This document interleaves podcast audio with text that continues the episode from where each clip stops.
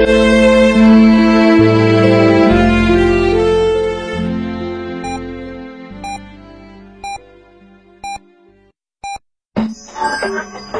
九九八提醒您，现在是北京时间二十点整。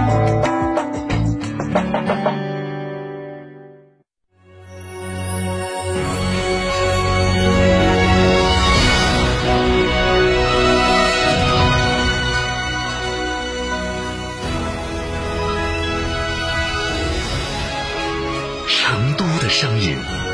，FM 九九点八，成都电台新闻广播。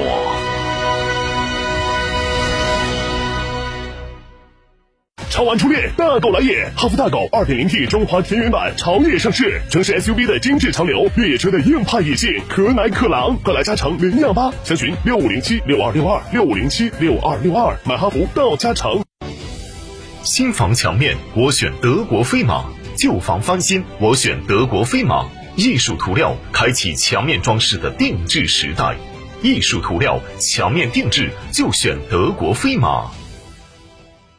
启阳英菲尼迪五月聚会来袭，创新 SUV QX 五零二十六点九八万起，英菲尼迪豪华运动座驾 Q 五零 L 二十一点四八万起，尊享六年或十二万公里免费基础保养，最低零首付享万元置换补贴。寻启阳英菲尼迪八五九幺二二七七。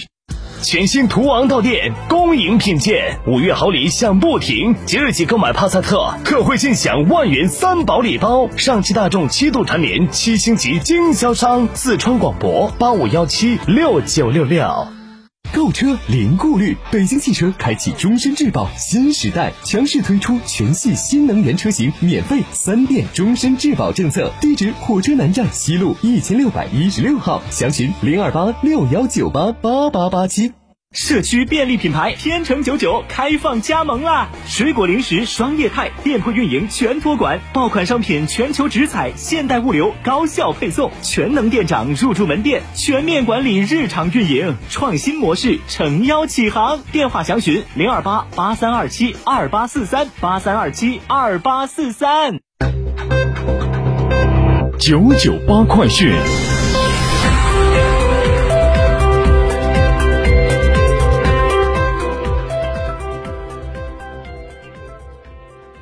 这里是成都新闻广播 FM 九九八，我们来关注这一时段的九九八快讯。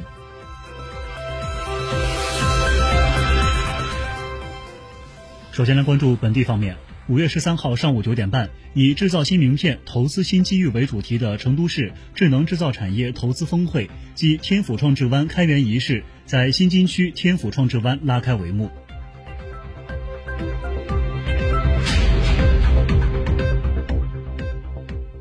成都市首座智慧停车综合体目前已完成主体封停，正在进行内外部装修和全智能机械式停车库安装施工，预计八月底投入试运营。二零二一年，成都中心城区将建设三十三个公共停车场，提供停车泊位不低于一万四千三百二十八个，全力落实幸福美好生活十大工程。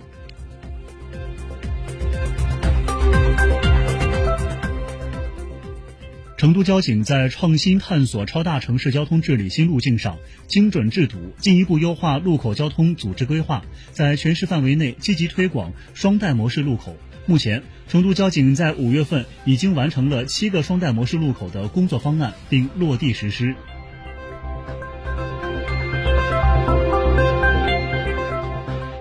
目前，成都市民政局发布消息称，成都首批六个公园式婚姻登记中心将于五月二十号正式运行。据介绍，届时将采取预约登记方式。目前，在天府市民云成都婚事通平台和四川省民政厅门户网站婚姻登记预约栏目开放预约通道，共计开放两百四十个预约名额。其中，在天府市民云成都婚事通平台开放一百八十个名额。四川省民政厅门户网站婚姻登记预约栏目开放六十个名额。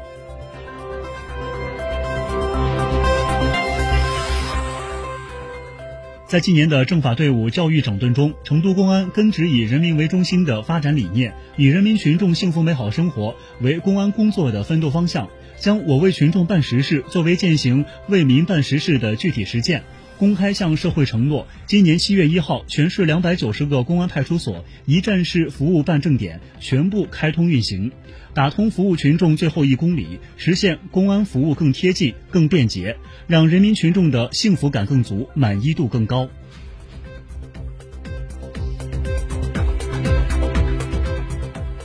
根据国家统计局四川调查总队二零二一年四月份数据，四川居民消费价格与上月相比下降百分之零点二。其中，城市下降百分之零点一，农村下降百分之零点四，食品价格下降百分之二点三，非食品价格上涨百分之零点三，消费品价格下降百分之零点七，服务价格上涨百分之零点五。食品中，猪肉类价格下降百分之七点一，影响 CPI 下降约零点三三个百分点。其中，猪肉价格下降百分之十一点六，影响 CPI 下降约零点三个百分点。鲜菜价格下降百分之五点六，禽肉类价格下降百分之零点六。其中，鸡肉价格下降百分之一，食用动物油价格下降百分之七点六，水产品价格上涨百分之四点七。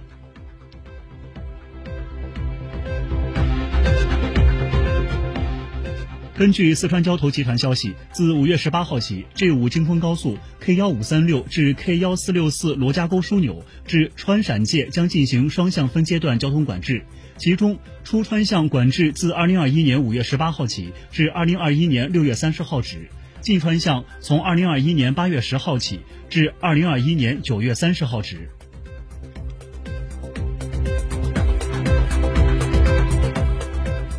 昨天，成都海关发布了四川和成都的外贸最新运行情况。据统计，今年一至四月，四川货物贸易进出口总值两千六百六十二点五亿元，同比增长百分之十八点七。同期，成都外贸运行继续发挥着主干引领作用，实现货物贸易进出口总值两千三百五十一点二亿元，同比增长百分之十八，占同期四川进出口总值的百分之八十八点三。今年一至四月，成都货物贸易出口进口实现同比双增长。其中出口一千三百二十七点四亿元，同比增长百分之二十八点六；进口一千零二十三点八亿元，增长百分之六点六。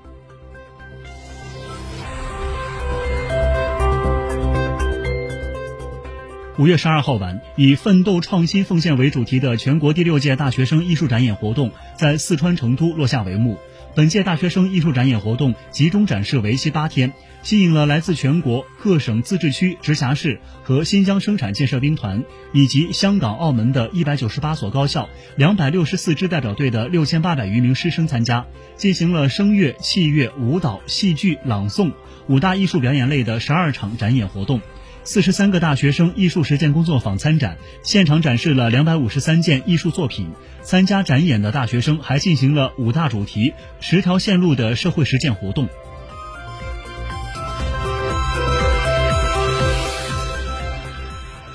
我们将目光转向国内方面。国家卫健委等三部门近日印发意见，医务人员参与处置突发公共卫生事件，要及时发放临时性工作补助。医疗卫生机构可根据医务人员参与突发公共卫生事件处置的时间长短、危重程度等因素，及时为其安排带薪休假。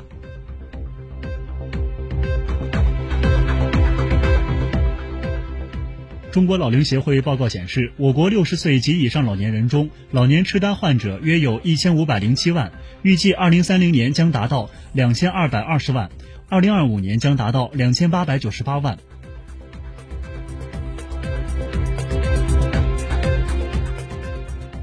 第二届中国中东欧国家博览会暨国际消费品博览会将于今年六月八号至十一号在浙江宁波举行。